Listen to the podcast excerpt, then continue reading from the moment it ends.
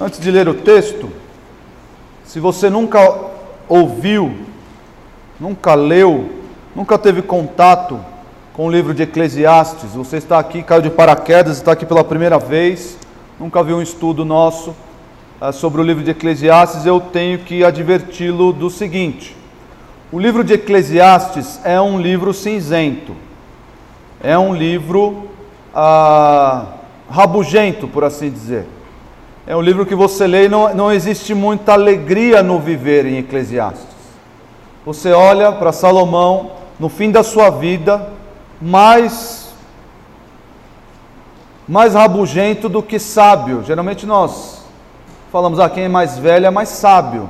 Mas Salomão escreveu isso no, no fim da sua vida e parece que ele estava amargurado com a vida. O homem mais sábio que já existiu parece que estava bem amargurado com a vida. O problema é que, irmãos, esse não é, por assim dizer, claro que é um livro de sabedoria, mas não é um livro igual o livro de Provérbios, que ele escreveu para o seu filho, seu filho ainda novo, provavelmente é, Roboão, mas ele escreveu para o seu filho o livro de Provérbios. Mas o livro de Eclesiastes é o que? Os irmãos que já acompanham sabem. O livro de Eclesiastes é uma tese é uma tese que pretende responder a uma pergunta. Qual é essa pergunta? Qual é o sentido da vida? Qual é o sentido da vida?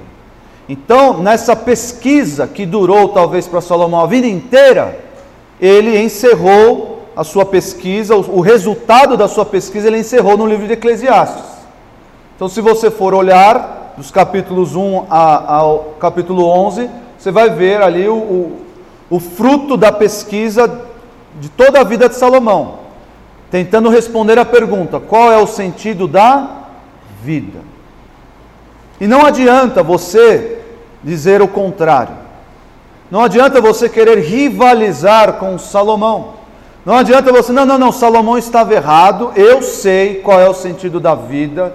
O sentido da vida é criar filhos. O sentido da vida é acumular patrimônio. Ah, o sentido da vida é uh, viajar muito. Salomão vai olhar para essas coisas e vai dizer: Isso tudo é vaidade. Vaidade aqui, irmãos, para quem não, não, não sabe, vaidade é sinônimo de sopro. Isso é um sopro, isso passa, não é vaidade da, das mulheres, né? Passar maquiagem. Não é esse tipo de vaidade. Vaidade aqui, isso é um sopro, isso é vão. Para fins de definir como é a nossa vida, isso não serve de nada, essas coisas todas. E Salomão vai falar praticamente de todos os assuntos que concernem esta vida. Tudo que você imaginar, tudo. Salomão falou e concluiu: isto é vaidade. Por quê? Porque a pesquisa de Salomão se deu em que, em que ambiente? Em que campo Salomão fez a sua pesquisa? Nas coisas debaixo do sol. Então, tudo que há debaixo do sol, segundo a conclusão de Salomão, para fins de dar sentido à vida, tudo que há debaixo do sol é vaidade, é um sopro é vazio, não tem, não tem conteúdo suficiente para preencher o sentido da nossa vida. Então nós devemos olhar para o livro de Eclesiastes dessa forma, dessa forma, sabendo que, graças a Deus, existe o capítulo 12. Existe o capítulo 12. O capítulo 12 vai encerrar a pesquisa de Salomão, ele vai sair debaixo do sol e colocar o sentido da vida acima do sol, no temor do Senhor. Ele vai dizer que o que cabe ao homem é temer a Deus e guardar os seus mandamentos. Este é o verdadeiro sentido da vida. Então nós estamos caminhando e por vezes os irmãos ficam bem aí com um semblante meio caído, porque realmente o texto às vezes parece não, não nos dar esperança, parece tirar as cores daquilo que nós até estamos vivendo. Pô, pastor, eu estou vivendo a vida, uma, uma fase da vida tão legal, tão, tão agradável. Ah, ah, Recentemente nós descobrimos, a Aline e eu descobrimos que estamos esperando o terceiro filho. Não sei se é filho ou filha ainda. Então estamos esperando, ela está com oito semanas, algo parecido. Eu vou, eu vou ter 15 filhos, eu não vou saber contar isso daí. Mas é, as mulheres sabem muito bem. É, sete, oito, nove. Eu sei que nasce em nove meses. É o que o homem precisa saber. Entre oito e nove meses. Mas é uma fase muito gostosa da vida essa. É uma fase maravilhosa aguardar outro bebê, falar com as crianças, especialmente quando você já tem outras crianças, você mostrar isso para elas e elas conversarem com a barriga da mamãe, como se o, o bebê já, já tivesse essa interação com o bebê. É algo esplêndido. É algo esplêndido. Tem outras grávidas aqui na igreja, sabem do que eu estou falando. Mas isso não dá sentido à nossa vida. Isso não pode dar sentido à nossa vida. Poxa, pastor, eu estou numa empresa, consegui um emprego maravilhoso, meu chefe, ele é gente boa, meu chefe é crente, e, e eu estou numa fase da minha vida maravilhosa, eu estou fazendo cursos, eu estou progredindo, eu estou sentindo, nossa, em casa está tudo bem, uma paz maravilhosa. Lembre-se, isso não pode dar sentido à sua vida. Primeiro, porque o sentido da vida, segundo Salomão, e óbvio, segundo a própria palavra de Deus, é o temor do Senhor e a obediência aos seus mandamentos. Isso é o sentido da vida. Segundo, essa fase, ela vai passar. Ela vai passar.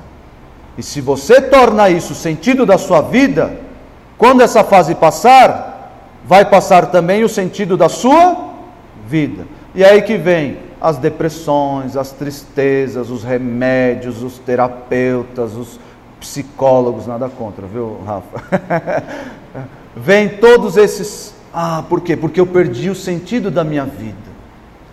Muitas mães ficam, ficam meio tristes quando os filhos casam e vão embora. Algumas mães não, né? Cadê a Ruth? Cadê a. Ah, o Júlio está ali, ó. É eu, eu, eu brinco que o Júlio e a Ruth são invertidos. A, a Ruth quer despachar as filhas logo. O Júlio não, o Júlio já sofre, entra em depressão. E ah, cadê minhas filhinhas? O quarto vazio, ah, cadê? Por quê? Porque os filhos, meus irmãos, não são a razão do nosso viver. Não são, não adianta. Por mais lindo que isso pareça você viver para alguém, não são a razão do nosso viver. Então, Fiquem com isso em mente, fiquem com isso em mente para não, eh, isso não entristecê-los demasiadamente. Porque afinal de contas, irmãos, o livro está aqui para nos ensinar que, sobretudo, nós devemos temer a Deus e guardar seus mandamentos. A razão do nosso viver é o Deus que nos resgatou, é o Deus que nos agraciou, é o Deus com quem nós nos relacionamos. Ele é a razão e o sentido do nosso viver. E Ele nós nunca vamos perder. Ele sempre estará conosco. Em todas as circunstâncias da nossa vida, Ele sempre estará conosco. E tendo isso em mente, tendo isso no coração, você vai poder passar por todas as fases de Eclesiastes e se contentar, pelo menos. Claro, existem altos e baixos aí na vida, mas você pode caminhar tranquilamente, mesmo às vezes nos, nos, vales sombrios que essa vida traz. Então, abra sua Bíblia Eclesiastes 5. Se você olhar aí uma porção maior, se você olhar uma porção maior aí, o nosso último estudo foi nos versículos 1 a 7 do capítulo 5. Nós vamos falar agora, vamos iniciar uma porção maior, que vai do, do versículo 8 do versículo 8 do capítulo 5 até o final do, do capítulo 6. Nós não vamos estudar tudo hoje, fique tranquilo, fiquem tranquilos. Nós não vamos estudar tudo hoje. Como boa escola, como boa, nós somos da escola granconatiana, é isso, pastor Nicolas? E é praticamente, quem vem dessa escola é praticamente impossível pregar um trecho desse tamanho possível. Por isso que nós vamos nos ater hoje somente aos versículos 8 e 9 do capítulo 5. Mas saibam que essa parte que eu mencionei para os irmãos, capítulo 5, versículo 8, até o capítulo 6, versículo 12, é uma porção maior que vai falar acerca das riquezas. do acúmulo de bens, dos investimentos, a falar sobre esse assunto. Então é um maior que vai falar sobre esse assunto. E existe aqui, antes de eu explicar o texto para os irmãos, existe aqui ah, o que os, os autores, os teólogos, chamam de quiasmo. Não é quiabo. Você que gosta de quiabo, não é quiabo. Eu não gosto de quiabo. Comi uma vez na vida, duas. Para não falar que eu não. Ah, não, você comeu errado. Não, eu comi duas vezes.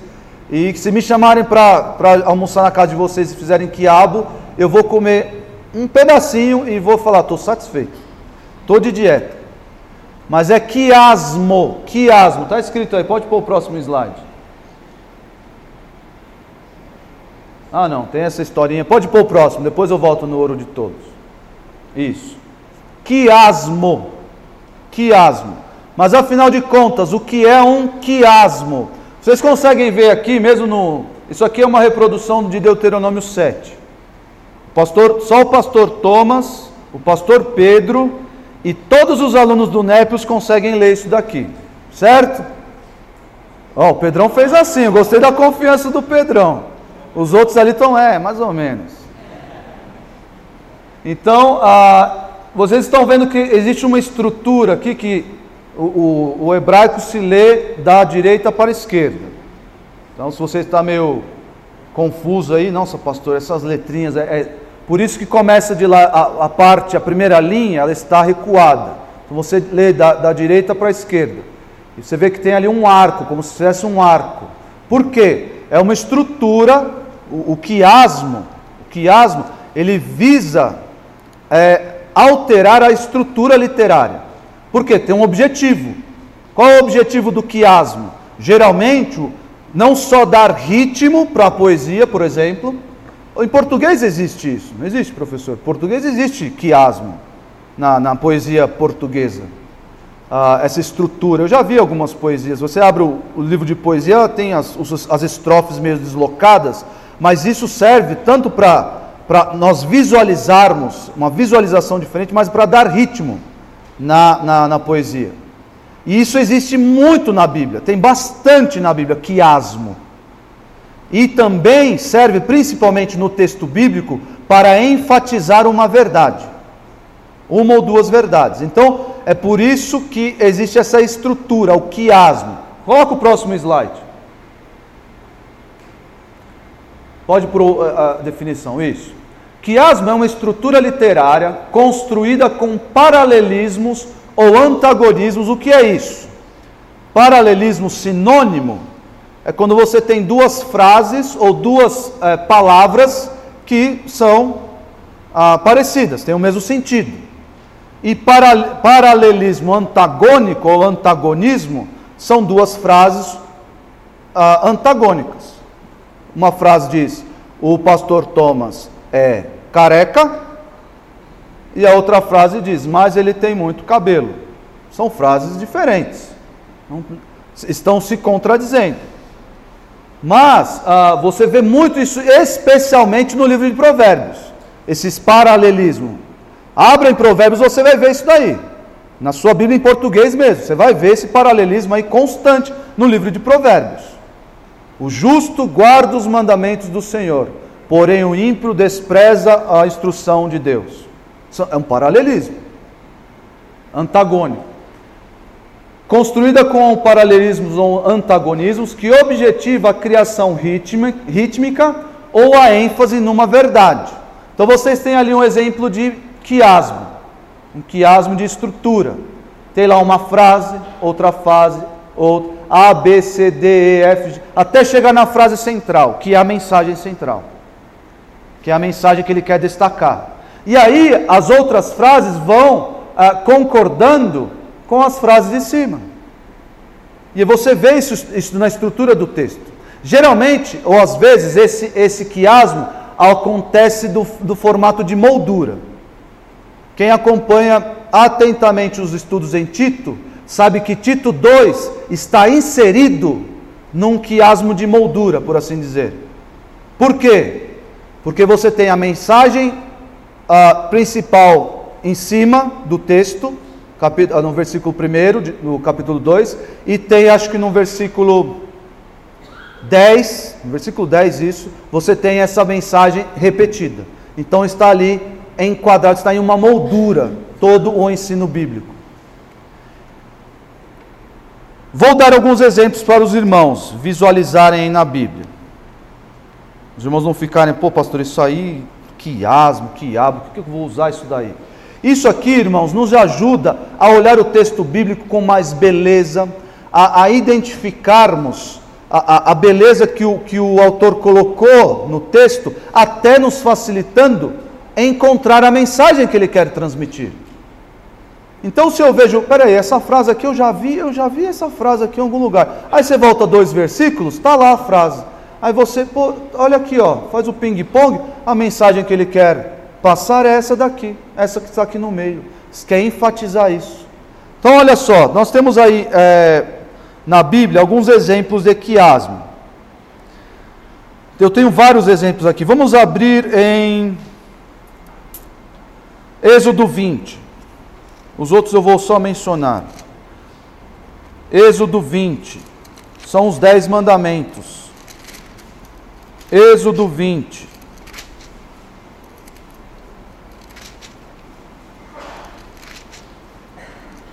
Versículo 8. Vamos ver se os irmãos estão atentos e vão descobrir aí qual é a mensagem, ou qual é a ênfase que ele quer dar para esse trechinho aí. Olha só. Lembra-te do dia de sábado para o santificar. Primeira frase. Primeiro argumento. Lembra-te do dia de sábado para o santificar. Seis dias trabalharás e farás toda a tua obra. Segundo argumento. Mas o sétimo dia é o sábado do Senhor teu Deus. Não farás nenhum trabalho, nem tu, nem o teu filho, nem a tua filha, nem o teu servo, nem a tua serva, nem o teu animal, nem o forasteiro das tuas portas para dentro. Terceiro argumento. Porque em seis dias fez o Senhor os céus e a terra, o mar e tudo o que neles há, e ao sétimo dia descansou. Está aparecendo já uma frase anterior? Sim ou não? Está aparecendo a frase, mas o sétimo dia é o sábado do, teor, do Senhor teu Deus? Está, porque em seis dias fez o Senhor os céus e a terra, o mar e tudo o que neles há, e ao sétimo dia descansou.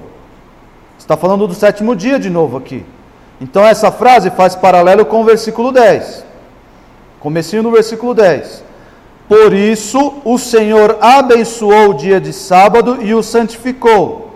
Onde está essa verdade aqui? No versículo 8.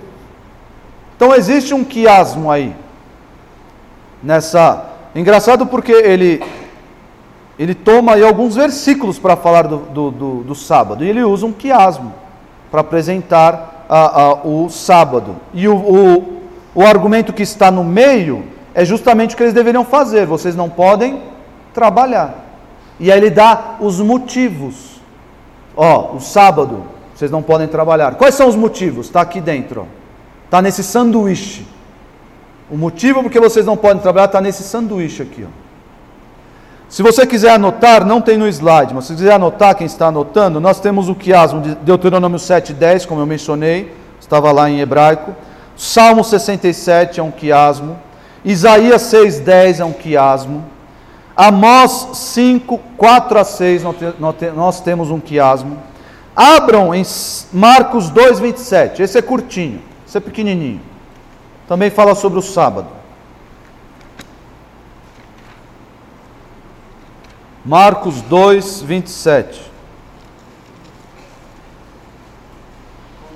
Esse é curtinho. Esse é a, a, esse aqui é o que eu vou explicar porque que chama quiasmo. Marcos 2, 27, olha só. E acrescentou, olha só. O sábado foi estabelecido por causa do homem. Aqui nós temos um quiasmo em formato de X um quiasmo em formato de X, e é por isso que o nome leva quiasmo. Por quê? Vem da letra grega, quem sabe aqui dos dar... vem do ri, do, do Népios, não dos darachinhos, do Népios. Vem da letra ri, e a letra ri em grego, ela tem um formato de um X. Por isso que chama quiasmo, que nós não temos riasmo. Adicionamos o que na frente, é quiasmo, por causa da letra ri em grego.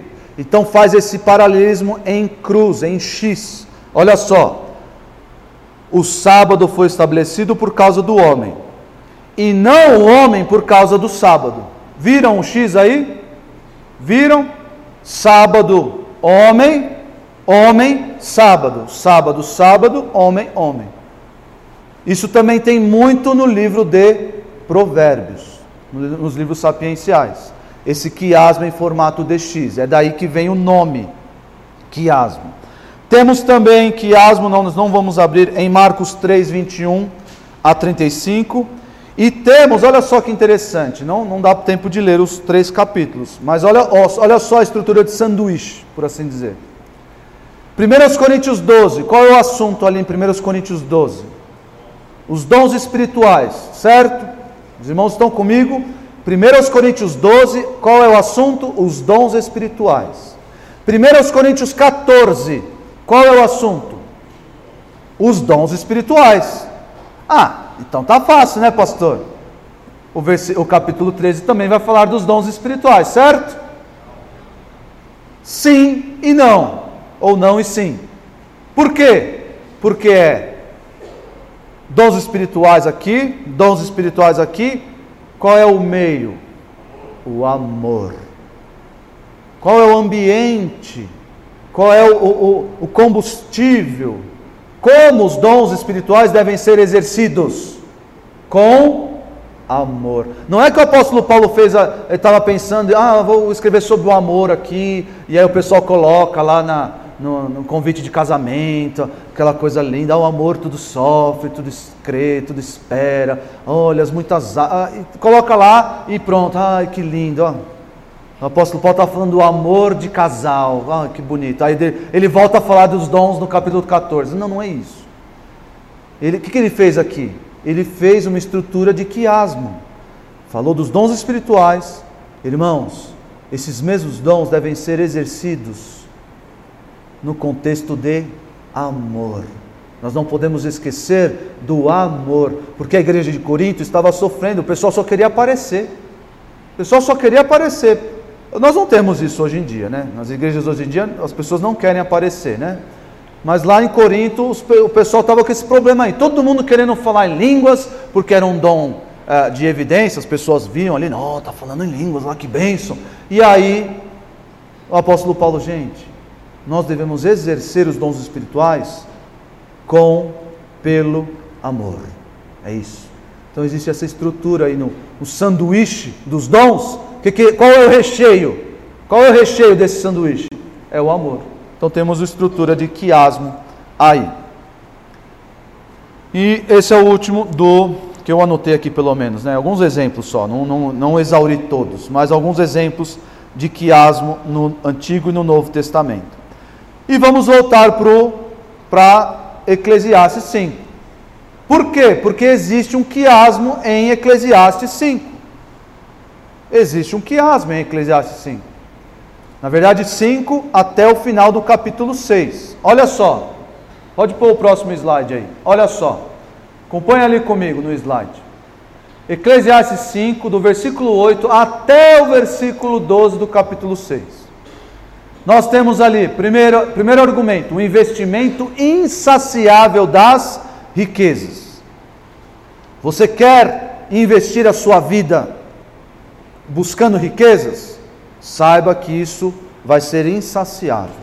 Você nunca estará satisfeito. Foi o que Salomão disse, logo o próprio Deus apontou aqui na sua pesquisa. Quanto mais você tem, mais você quer. É isso, não tem como fugir. Ah, pastor, eu sou diferente. Tá bom, né? diferente de Salomão, tá bom. Vamos lá, vamos lá. A partir do versículo 13, capítulo 5, versículo 13: o investimento infeliz das riquezas. Tem até aquele ditado: porque o dinheiro não traz felicidade. Está lá na Bíblia, né? Está na Bíblia? Está quase. Porque Salomão vai apontar isso. Vai apontar isso aqui nesse, uh, nesse, nesses capítulos, nesses versículos. Que o, o dinheiro não traz felicidade. Pelo contrário, ele vai mostrar que o dinheiro traz preocupações redobradas. Um investimento infeliz, você pode ganhar o dinheiro que você. Ah, pastor, eu coloquei a meta na minha vida, eu vou ganhar o meu primeiro milhão até os 30 anos e vou ser feliz, vou viver de renda. E aí eu vou ser feliz, vou viajar. Uma benção, irmão. Se, você, se isso acontecer com você, uma benção. Maravilhoso. É bom ter essas metas, mas não coloque isso como centro da sua vida. Não tem problema ser, ser milionário antes dos 30. Ser milionário antes dos 100. Viu, Viu Daniel? Não tem problema. É, o meu objetivo é ser milionário antes dos 100, tá? Um dia eu chego lá. Mas não adianta colocar a nossa satisfação e a nossa felicidade nessas coisas. Isso está errado. Isso está errado. Ah, pastor, então eu vou ser pobre porque o pobre é feliz e satisfeito. Não é bem assim também, né? Não é bem assim também. Essa não é verdade, não é toda a verdade. E olha só, primeiro aqui o, o argumento do meio, que é a verdade que ele quer enfatizar. Um investimento superior às riquezas, que é um investimento no relacionamento com Deus. É isso que Salomão quer enfatizar. Esteja satisfeito em Deus, confie em Deus, deposite a sua confiança, sua satisfação, sua felicidade, o seu temor. Ele usa muito essa palavra, o temor. Coloque o seu temor em Deus e não nas riquezas. Por quê? Ele vai falar novamente: o investimento infeliz das, das riquezas e o investimento insaciável das riquezas está aí nessa forma de quiasmo, nessa, nesse trecho que nós vamos começar a estudar hoje.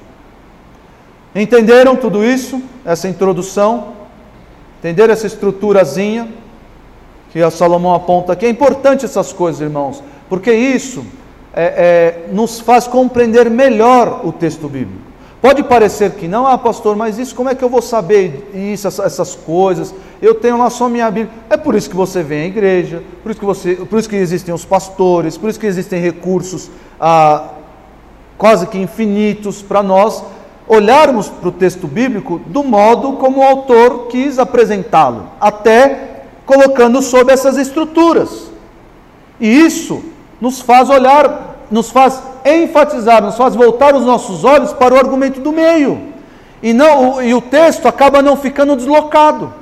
Você já olhou para o texto, para o texto bíblico e fala, meu, parece que está falando, começa falando de um assunto, aí pula para outro, aí depois vem de novo aquele. É, provavelmente o autor tem uma, um objetivo com isso. Tem um objetivo com essa, com essa alternância de argumentos. Tem um objetivo, não é, não é confundir a gente. Eu mesmo, adolescente, eu olhava, especialmente o livro de Eclesiastes, olhava, meu negócio vai e volta. O texto de Provérbios também é um negócio que vai e volta, depois fala de outro assunto e fica. Não, mas tem uma, tem um, isso tem um objetivo. E aqui está apresentado para os irmãos qual é o objetivo desse trecho que fala das riquezas. Das riquezas. Os irmãos já ouviram falar da expressão ouro de tolos? Pode, pode colocar lá, o Coutinho, lá em cima lá. Volta lá tudo. Ouro de tolo. Já ouviram falar dessa expressão? Acho que só os mais antigos já ouviram falar. Ouro de tolo. O que, que é o ouro de tolo? Na corrida pelo ouro lá na Califórnia, a 1847, 1850, alguma coisa assim, o pessoal foi, cerca de 300 mil pessoas ah, saíram dos Estados Unidos população dos Estados Unidos e foram morar na Califórnia. Tem até alguns filmes que falam sobre isso, sobre essa corrida do ouro. Aquele, aquele é, herói é, é, o Zorro. Zorro.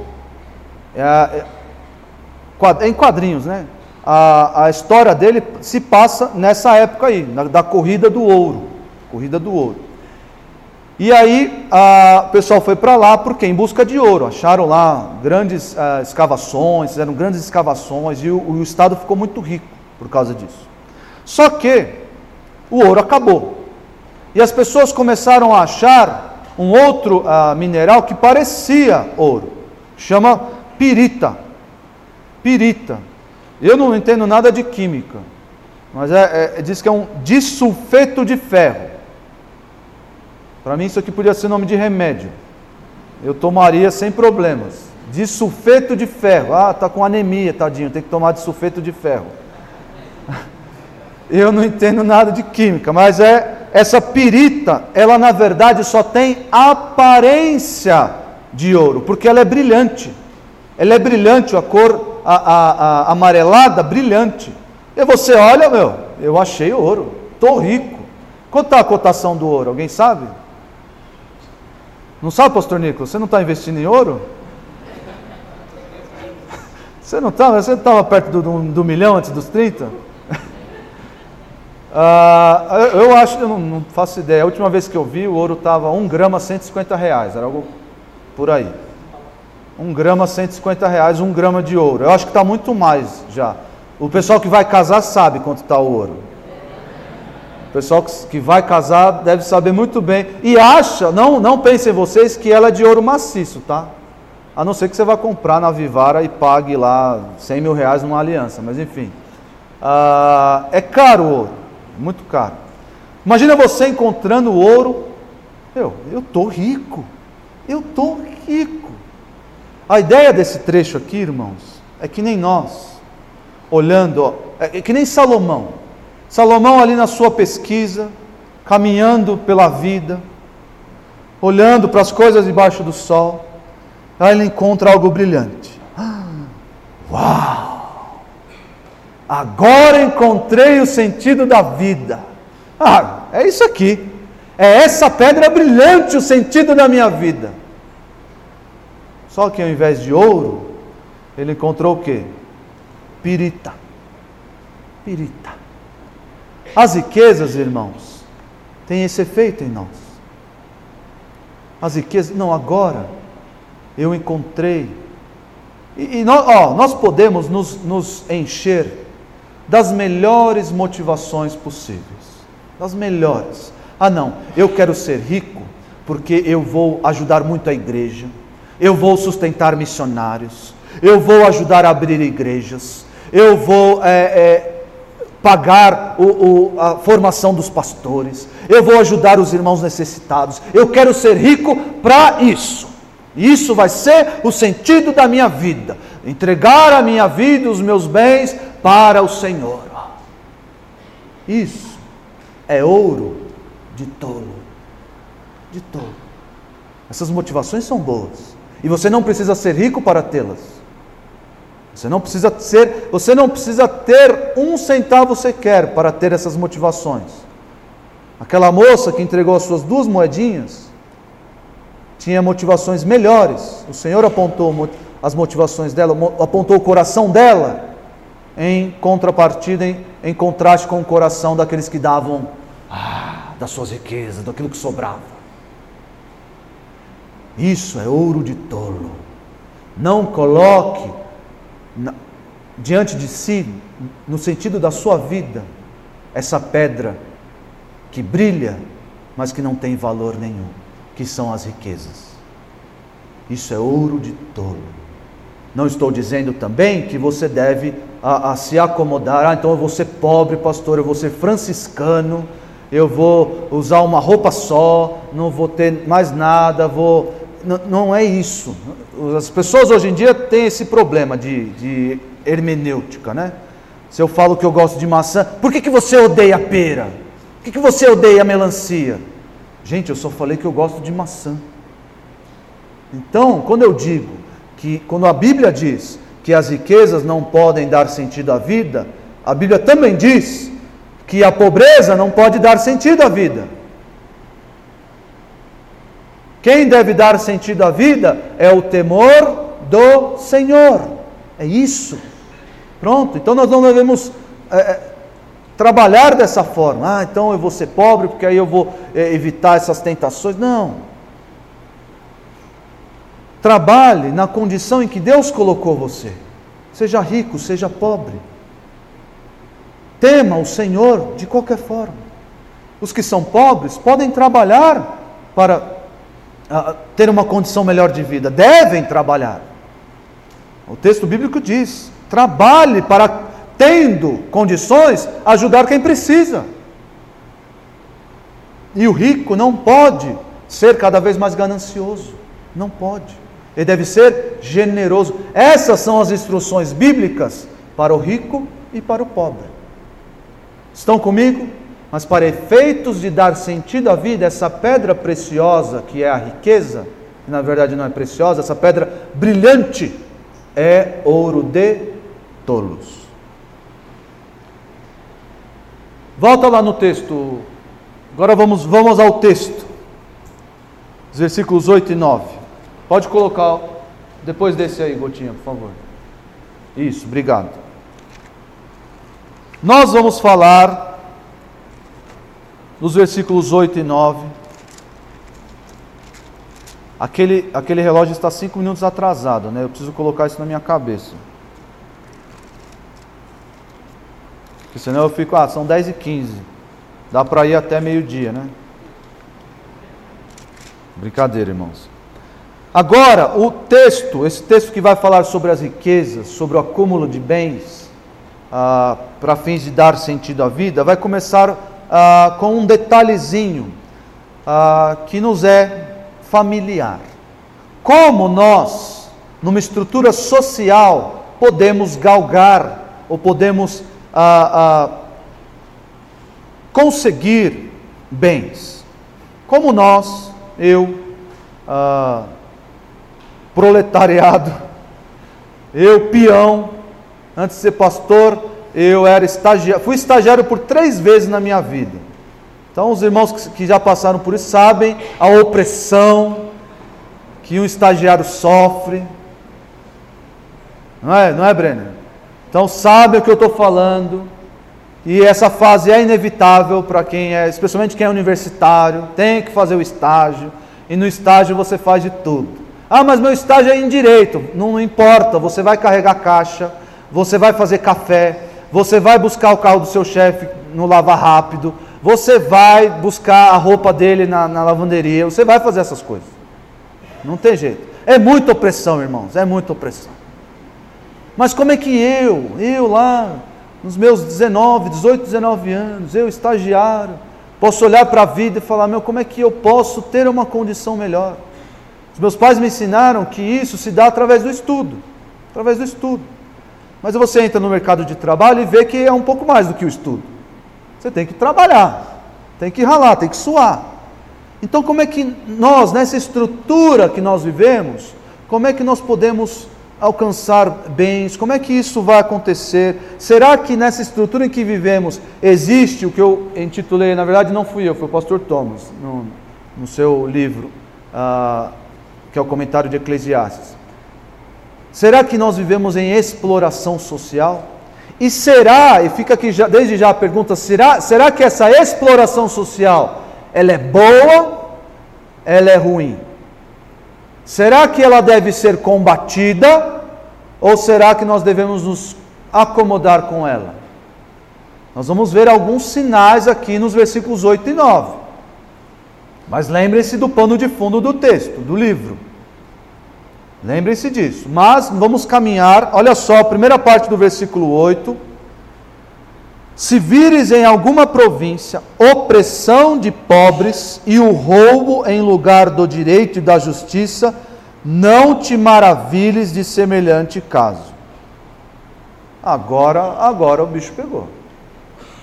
Ele já falou no capítulo 3, no capítulo 4 sobre essa injustiça ele, inclusive, falou nos versículos anteriores que Deus não deixará impune quem usar de falso juramento. Poxa, é algo sério, né? Pô, eu tenho que cuidar da minha boca. Mas aí ele vem e fala: Ó, oh, se você vir opressão de pobres e roubo, não fique espantado. Meus irmãos, os irmãos têm a noção do que está acontecendo aqui? É Salomão que está dizendo. O governo de Salomão, talvez, foi o melhor governo de toda a face da terra. Governo próspero, a prata não tinha valor no governo de Salomão, tamanha riqueza que as pessoas ah, desfrutavam. O pessoal chutava a prata na rua, ah, isso aqui é. Isso aqui não é nada. E. Não, não, não, é possível. Salomão, com toda a sua sabedoria, um governante por excelência, que contava com o favor de Deus, está dizendo que no seu governo poderia existir roubo e opressão de pobres. E eu, achando que o Bolsonaro vai mudar o Brasil, eu, achando que o Lula vai ah, salvar os pobres, se nem no governo de Salomão havia total justiça, os, os pobres eram oprimidos, havia roubo. Onde é que havia esse roubo? Aqui ele vai é, apresentar a estrutura depois, mas fala roubo de imposto. É roubo de imposto. É a famosa, nós estamos acostumados com ela. Nós dormimos com ela todos os dias, não no nosso leito, né? Mas aqui no nossa, na nossa pátria amada, né? Nós dormimos com a corrupção. É a famosa corrupção que ele está falando aqui. Tinha corrupção no governo de Salomão? Tinha. E ele falou mais. Falou mais. Não se espante com isso. E eu achando se eu ficar lá no, no quartel, 50 dias lá acampado no quartel, o pessoal vai lá, é, vamos salvar o Brasil. Eu fui um, um dia nessa, na, no acampamento lá do quartel. Era uma energia até que legal, o pessoal lá, é, Forças Armadas, salvem o Brasil, não era isso? Salvem o Brasil, alguma coisa assim, tinha uma rima lá. E estava lá gritando, lá 10, 15 minutos, Forças Armadas, salvem o Brasil e tudo mais. Eu falei, não, legal o que está acontecendo aqui. Mas eu não podia esquecer se nós vimos corrupção, nós vemos corrupção e opressão de pobres, não se espante, não se espante. Essa, esse sistema, esse sistema de exploração social, ele é inevitável. É inevitável. Ah, pastor, aí o senhor me desanima. O senhor me desanima. Não sou eu, é Salomão. Lembre-se, às vezes nós nos colocamos, pô, dá um ânimo mesmo. Eu estava lá no meio da manifestação, lá na, no Ibirapuera, lá, pô, meu, acho que os caras vão sair agora, meu. Agora que eu estou aqui, todo mundo falando desse jeito, não, agora eles vão resistir. Eles vão sair, agora vão para Brasília, agora vai acontecer a revolução, o Brasil vai melhorar e, e vai ser lindo. Mas não aconteceu nada. E mesmo que acontecesse, mesmo que isso acontecesse, seria um governo em que veríamos a opressão de pobres e a corrupção. Teve corrupção no regime militar, teve corrupção no governo Bolsonaro, teve corrupção no governo Lula, teve corrupção no governo Getúlio Vargas, teve corrupção no império de Dom Pedro II, tem corrupção nessa exploração social, tem em todo lugar até no governo de Salomão. Tem, não adianta. Por quê? Porque nós somos pecadores. Nós não podemos colocar o sentido da nossa vida nessa busca por um governo melhor, por uma, uma vida melhor, por uh, galgar passos uh, uh, sociais elevados. Não. Por quê? Porque essa estrutura de exploração social ela é inevitável. É inevitável. Abra sua Bíblia em 1 João 4. Existe algo mais na vida dos crentes que é inevitável. Nós não podemos esquecer disso.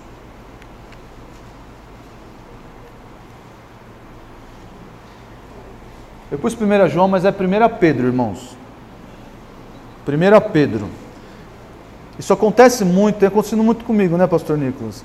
Porque às vezes eu coloco um texto e aí eu vou fazendo a, a pesquisa, eu falo, não, vou mudar o texto. Aí eu acabo mudando só o número. E aí fica lá, 1 João, é 1 Pedro. 1 Pedro 4,12. 1 Pedro 4,12, não é 1 João. Olha só, existe algo de inevitável na nossa vida. Existe algo que é pesado, que é pesaroso na nossa vida de cristão. Nós que somos crentes estamos aqui, existe algo inevitável, nós não podemos fugir disso. Que ele vai apontar aqui ah, em 1 Pedro 4,12. Olha só, amados, não estranheis o fogo ardente que surge no meio de vós. Glória, quem dá um glória? Não? Nenhum glória aí? Falou fogo ardente, né? Nada a ver, nada a ver. O pessoal confunde. Fala fogo, falou fogo, ah, pronto, é o Espírito Santo. Tolice.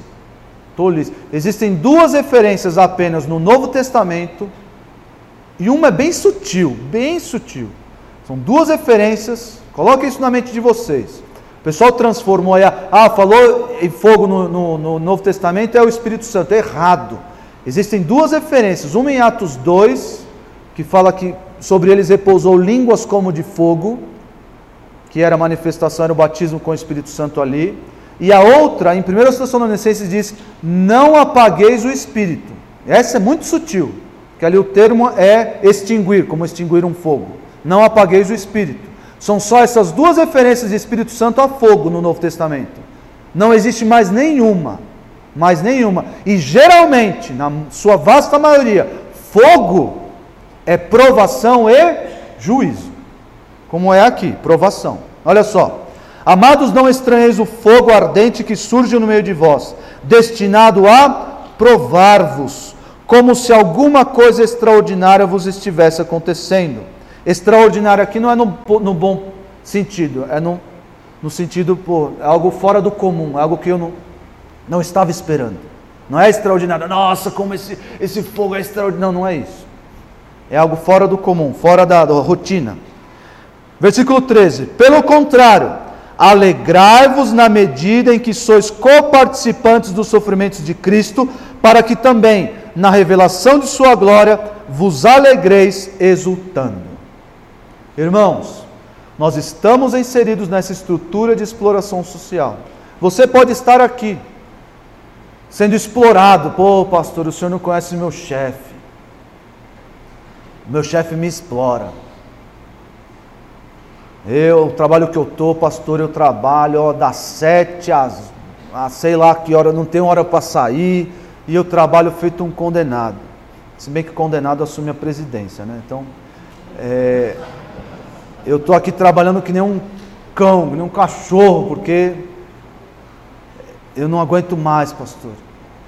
Sinto lhe dizer, meu irmão, isso é inevitável. Mas para o crente, para o crente, agora não estou falando desse dessa área da vida, porque nós o, o incrédulo também sofre exploração social.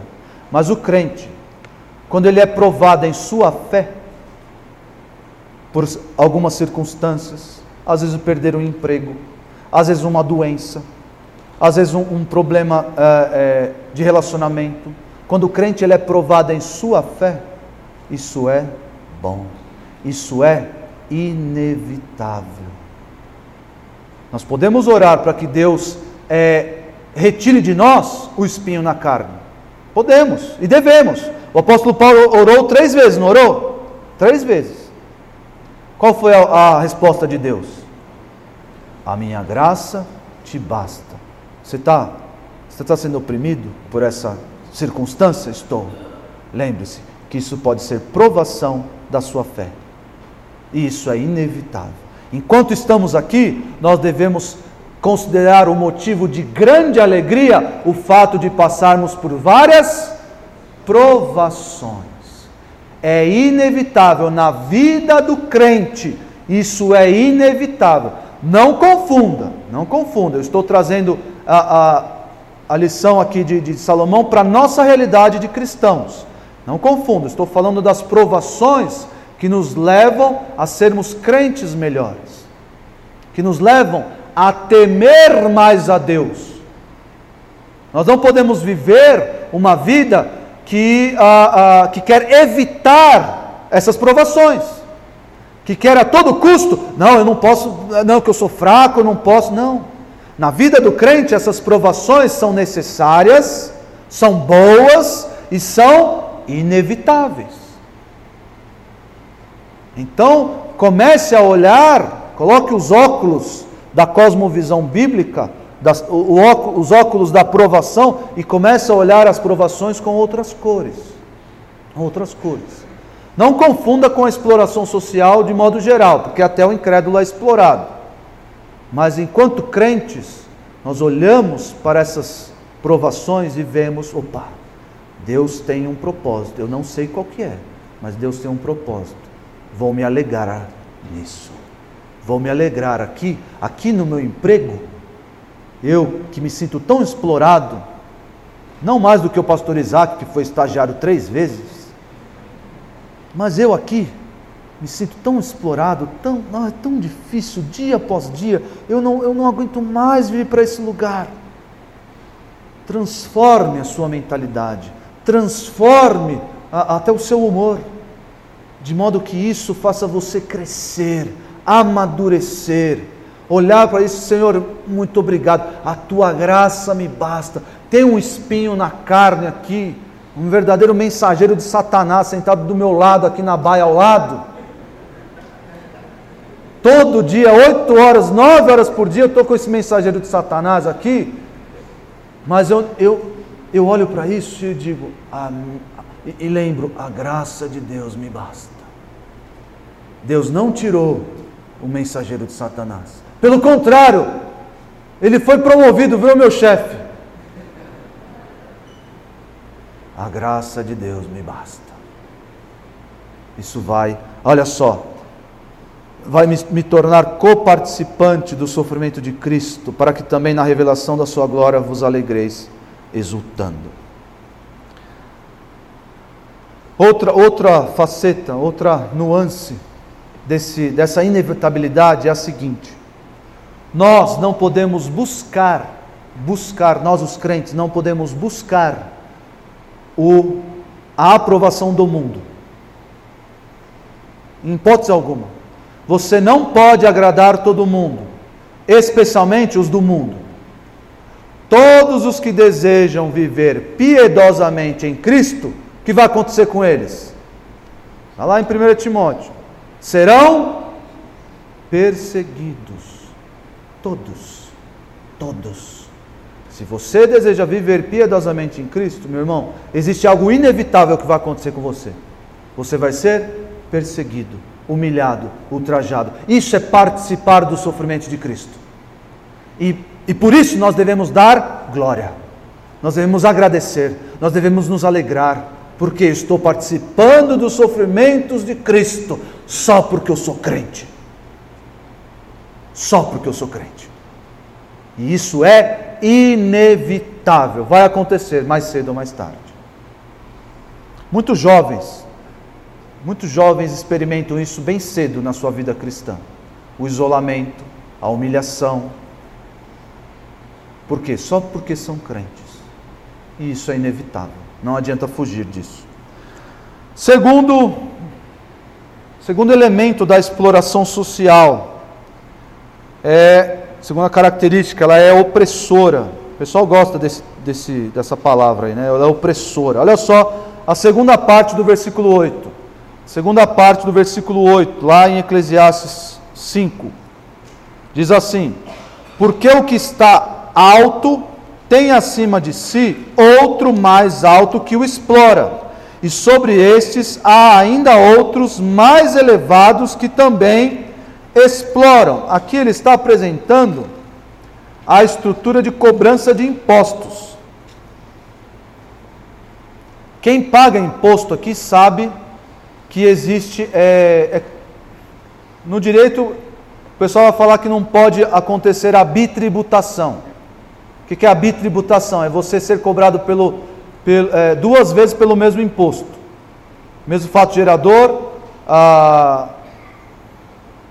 Esqueci os outros dois, enfim. Fato gerador, alíquota e. Esqueci, daqui a pouco eu lembro. Mas enfim, você não pode ser cobrado pelo mesmo imposto duas vezes. Quem paga imposto sabe que isso é uma grande mentira. É uma grande mentira. Especialmente o pessoal que trabalha no, no, no comércio. De estado para estado, não paga dois ICMS? Não paga? Paga. Ah, mas não é tributação, é um negócio diferente. Ó, pode ser o sistema mais moderno do mundo de tributação. Esse sistema aqui de opressão tributária vai acontecer. Acontecia no, no, no governo de Salomão. Como é que funcionava? Como é que funcionava lá? O rei tinha o seu imposto. O que, que era o imposto? Era a parte que as pessoas deviam dar para o rei. Só que o rei não ia lá cobrar de cada um. O rei instituía os cobradores de impostos. Mas aí criava o quê? Tinha o, o, o diretor, o gerente, o encarregado e os peão. Os peão lá que ia na, bater de casa em casa, cobrar o imposto. Só que aí o que, que o pessoal fazia? Para o rei a gente tem que pagar, sei lá, 10%. Aí o diretor ia lá e pedia para o pessoal: você tem que me dar 15%. Aí vinha o gerente: não, para mim é 20%. E aí vinha lá o encarregado: é 25%. Aí vinha os peão: é 30% que vocês têm que pagar de imposto. Mas o rei estava exigindo só 10%. Para onde iam os outros 20%? Para essa cadeia toda aí, ó. Todo mundo mordia um pouquinho. Olha que bonito. E assim caminhava Israel em Salomão. E assim caminha o Brasil e a humanidade. Esse sistema. Espera aí, o imposto aqui, o imposto aqui. Então todo mundo se beneficia desse sisteminha. E é de fato um sistema opressor. Quando é que isso vai mudar? Pastor, nós devemos revolucionar o Brasil para fazer isso mudar. Meus irmãos, sempre haverá gente, pessoas, pecadores cobrando impostos. Sempre. Não sei que você coloca um robô, e mesmo assim quem faz a programação do robô é um ser humano, sempre vai haver esse esqueminha. Esqueminha, ó, ó você quer construir um prédio aqui? É, você tem que pagar tanto de, de outorga e tanto de incentivo fiscal. A gente até brinca quando vai lá no fórum. É uma brincadeira, irmãos, tá? Quando eu era estagiário, eu aprendi essas coisas erradas. Você chega lá no fórum, você pede o seu processo, mas não é de ver o meu processo. Não, não, não é de qualquer jeito. Você fala, vê meu processo, por favor. Por favor, ó, aquele processo lá, vê para mim. Vê aqui que eu preciso ver meu processo. Tamanha normalidade com que tratamos esse assunto. A corrupção, a opressão. Isso vai acontecer. E isso acontece no sistema de exploração social. Abra sua Bíblia aí em 2 Coríntios 12.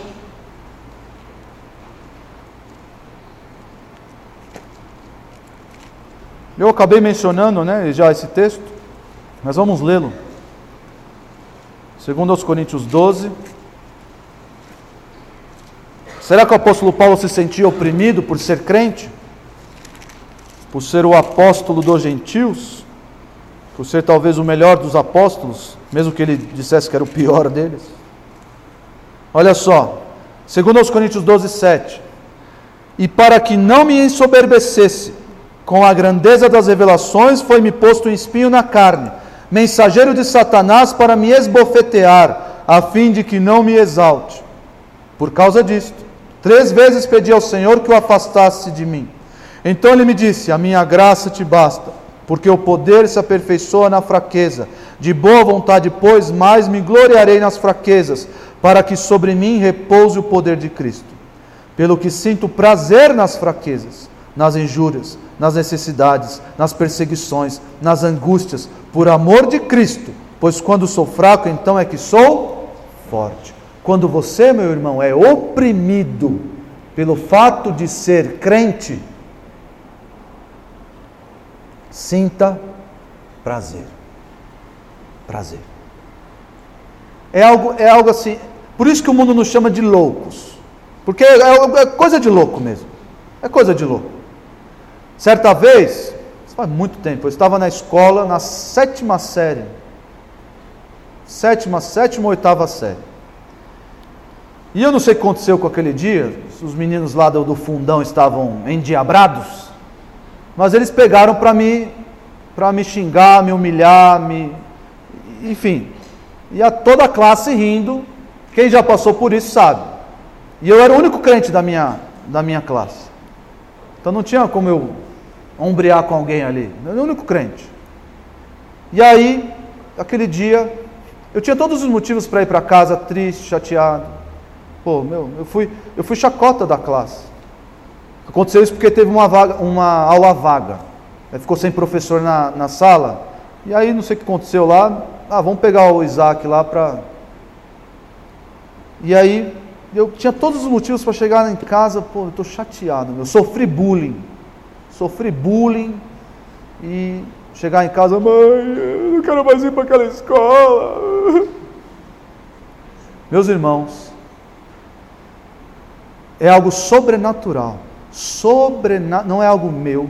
Não, não, não, ó, todo crente deve sentir isso. Eu sei, se eu, se eu for levantar aqui, vocês vão me contar uma, uma experiência dessa. É algo sobrenatural. Uma paz que Deus colocou no meu coração, uma alegria que Ele colocou no meu rosto, porque o Espírito Santo me trouxe à mente a verdade. Bem-aventurados os que forem perseguidos por causa do nome. É claro, isso não, não se compara à perseguição que muitos sofrem, mas eu, naquele dia, naquele dia, eu que fui humilhado, ultrajado, eu fui para casa caminhando com a minha, meu fichário, com um sorriso no rosto e com satisfação e paz no meu coração, porque eu fui perseguido porque eu era crente. Só porque eu era crente. Sem abrir minha boca. Sem abrir minha boca.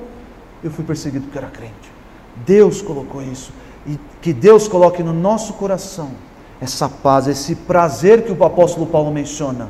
Quando formos perseguidos, oprimidos por esse mundo mal, só pelo fato de sermos crentes. Isso não tem, ó, não tem nada que pague nada. Isso acaba com toda a depressão, tristeza, bullying que você tenha sofrido. Só porque você é crente. Eu fui perseguido. Que paz, que alegria. E existe o texto áureo, né? Ah, Filipenses 4 vai dizer assim: não precisam abrir, eu leio aqui rapidinho. Digo isto, não por causa da pobreza, porque aprendi a viver contente em toda e qualquer situação. Apóstolo Paulo está dizendo aqui. Tanto sei estar humilhado, como também ser honrado. De tudo e em todas as circunstâncias já tenho experiência, tanto de fartura como de fome, assim de abundância como de escassez. Tudo posso naquele que me fortalece. Eu posso sofrer qualquer opressão, eu posso tudo no Senhor, no temor do Senhor. Nesse sistema que nós vivemos de exploração social, eu posso viver contente, com prazer, porque eu vivo no temor do Senhor. E por fim, o versículo 9, volta lá para Eclesiastes, o versículo 9. Ele pode estar se referindo a algo positivo e a algo negativo talvez ao mesmo tempo. O versículo 9 vai falar sobre outro elemento, outra característica do, da exploração social. Ela é sistêmica ou sistemática. A exploração ela é sistêmica. Ela acontece em todas as áreas da sociedade e ela é um sistema que não vai passar não vai passar. Olha só o versículo 9. O proveito da terra é para todos, até o rei se serve do campo. O proveito da terra é para todos, até o rei se serve do campo. É justamente esses trechos aqui que pô, parece que ele está falando de outro assunto, está falando de tem um alto que explora o mais baixo, aí vai falar proveito da terra. Graças a Deus, pelo pastor Thomas, escreveu um uh, comentário claríssimo acerca do livro de Eclesiastes. Se você não leu, compre o livro. Ai, pastor Thomas, estou dando propaganda do livro, né? Ou, ou ou vá no site. Eu recomendo que você compre o livro. Mas nesse sistema de exploração social, capitalista, uh, você pode ver no site, no site da igreja. Tem lá todos os comentários do pastor Thomas no livro de Eclesiastes. E você vai entender esses textos que parece que não fazem muito sentido. E que eu vou explicar aqui para os irmãos. Aqui o sentido, irmãos, é o seguinte: algumas tradu... esse texto varia de tradução com muita frequência. Eu até peguei uma outra tradução aqui, não sei se é parecida com a de alguém aqui. Uma outra tradução possível é essa daqui. E a vantagem da terra em tudo é esta: um rei se servir do campo. Ah, então aqui parece que, parece que só o rei se beneficia do, do agro. O agro é pop. O agro é tudo. Então parece que só o rei se beneficia do trabalho braçal dos oprimidos, nessa tradução aqui. Na tradução da revista atualizada, parece que todo mundo se beneficia, e até o rei. Até o rei se beneficia. O proveito da terra é para todos. Então o agro, o agro sustenta todo mundo. Então o agro, o arroz o feijão, está lá no prato de comida, é do agro. Então todo mundo se beneficia. Mas até o rei se beneficia disso. Até o rei se serve do campo. Mas espera aí, pastor, tem uma linha de pensamento que diz o seguinte: se a classe operária tudo produz, a ela tudo pertence. Olha que bonito. Espera aí. Se a classe operária, se o agro se o cara está lá no, na cultura do agro, agricultura, está lá. Aquilo lá é dele. Aquilo lá é dele. Não, é negócio de. Não. Ele que produziu o arroz, ele que produziu o feijão, tomate, batata, aquilo lá é dele. O pessoal atribui essa frase a Karl Marx, mas não é dele não. É de um outro pensador contemporâneo lá dele, Ferdinand Lassalle, que também é comunista ou socialista. Se a classe operária tudo produz, ela tudo pertence. Ele está errado. É, o pessoal até chamava La Salle de um, um, comunista, um socialista utópico, porque sabia que não ia dar certo esse tipo de pensamento. De que, ah, você produziu, então é, é seu, você não tem que dar parte para ninguém. Até porque nós não conseguimos produzir do zero tudo. Não consigo. Você precisa de outra, você precisa de ferramentas. Você não consegue nem produzir as suas ferramentas. É, ó, é uma loucura. Você sempre, sempre haverá essa dependência, essa codependência nas áreas ah, da sociedade. Então, esse sistema implementado, não estou aqui defendendo o sistema capitalista, tá? Mas esse sistema de exploração social de dono da fábrica, diretor, gerente, encarregado, peão, é, tia da limpeza, tia da faxina e o estagiário. Lá embaixo. Essa estrutura, ela é inevitável, ela vai acontecer na melhor das, das sociedades, que era a sociedade é, é, teocrática de Salomão. Sociedade teocrática de Salomão. Essa é, estrutura vai existir, não tem como fugir.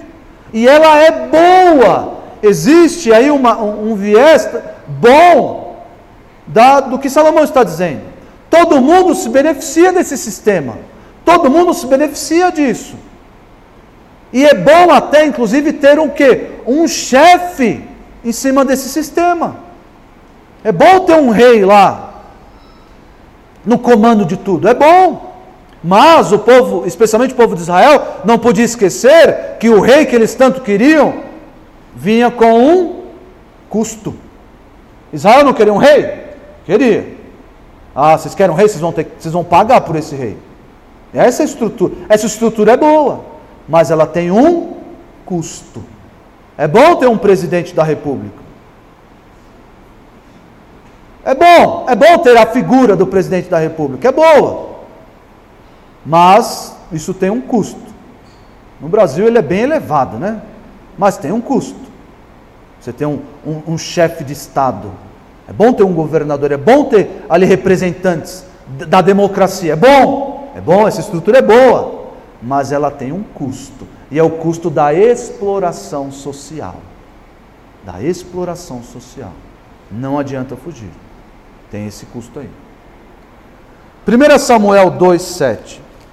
Isso aqui me deixa embasbacado. Jovens nem sabem o que é isso. Embasbacado.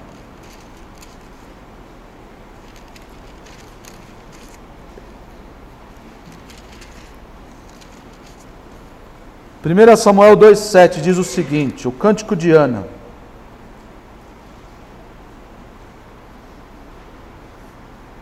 O Senhor empobrece e enriquece, abaixa e também exalta. Nós que tememos a Deus, nós não podemos fugir desse sistema aqui. Que sistema, pastor? o sistema divino. A vontade de empobrecer e de enriquecer parte de Deus e de Deus somente. Ah, mas ninguém pode me parar se eu quiser enriquecer. O Senhor enriquece e o Senhor empobrece. Ah, ninguém me pode me parar que eu comprei Bitcoin e agora eu vou ficar trilionário. Ninguém vai me parar porque vai ter a quebra do dólar. Senhor enriquece e o Senhor empobrece. É nesse sistema que nós estamos inseridos. O sistema divino de administração da mordomia da riqueza. Se Ele quiser, você vai enriquecer, meu irmão. Trabalhe, porque o trabalho é o meio pelo qual o Senhor escolheu para o enriquecimento. Se você ah, tem isso no seu coração, trabalhe, continue trabalhando. Mas saiba, existe um sistema. Que sistema é esse? Eu posso, eu posso saber os meandros, os detalhes desse sistema? Não, não sei. O sistema é trabalhar. Tenho que trabalhar. Não posso jogar na loteria. Eu tenho que trabalhar. Se eu quero enriquecer, eu tenho que trabalhar. Isso é condição sine qua non. Ou eu sou herdeiro. Mas seu pai trabalhou. Alguém trabalhou, né? Alguém trabalhou. Então, ok, esse é o sistema, ok. Não se esqueça, meu irmão, o Senhor enriquece, o Senhor empobrece, o Senhor humilha e o Senhor exalta. Não dá para fugir desse sisteminha. Esse é o último slide, né, Gotinho? Tem mais um? Ah, tá, é a conclusão, conclusão de todo o estudo que eu faço com os irmãos, né? O sentido da vida está na dependência de Deus. Diante desse quadro, esse quadro meio, poxa, pastor, isso vai acontecer mesmo, é inevitável, é opressor, é um sistema que não dá para fugir? Não, não dá. Inclusive, trazendo isso para a nossa realidade cristã. As opressões virão, as provações, a, a, e o sistema em que nós estamos inseridos, a inevitabilidade das provações, tudo isso vai acontecer conosco. Mas isso no nosso coração deve gerar prazer, alegria, dependência de Deus. Dependência de Deus. O Senhor deu, o Senhor tirou. Bendito seja o nome do Senhor. Eu dependo dele. Eu dependo do Senhor. E não, eu não coloco, não deposito a minha confiança nos bens que o Senhor me dá. Ah, não, eu, eu tenho 50 bitcoins. Eu tenho, eu estou milionário nada vai me abalar. Eu tenho reservas de ouro. Pastor Nicolas tem lá um quarto na casa dele cheio de ouro. Por isso que ele não está preocupado com a cotação do ouro. Porque é um quarto lá cheio de ouro. Confiança nunca deve estar nessas coisas. A dependência, a confiança deve estar exclusivamente em Deus. Porque estamos nesse sistema. O Senhor enriquece e o Senhor empobrece. Eu quero terminar lendo um texto, que foi o mesmo texto que o pastor Thomas colocou no seu comentário, Isaías 11. Abra Isaías 11. Porque esse texto remete-nos ao governo perfeito. Haverá um governo perfeito, pastor? Haverá. Haverá um governo de justiça, haverá um governo em que o pobre não será mais oprimido, haverá um governo a, a, a, de um sistema igualitário. Haverá esse, esse governo, de um governante perfeito, justo. As pessoas vão viver em paz, em verdadeira paz. Haverá esse governo. Então eu quero deixar para os irmãos essa esperança. Na verdade, o texto vai deixar para nós essa esperança do governo. Esse texto vai falar acerca do reino milenar de Cristo, o reino milenar de Jesus aqui nessa terra. Não confunda. Muitas vezes, quando nós falamos do futuro, as pessoas pensam no céu, no novo céu nova terra. Não.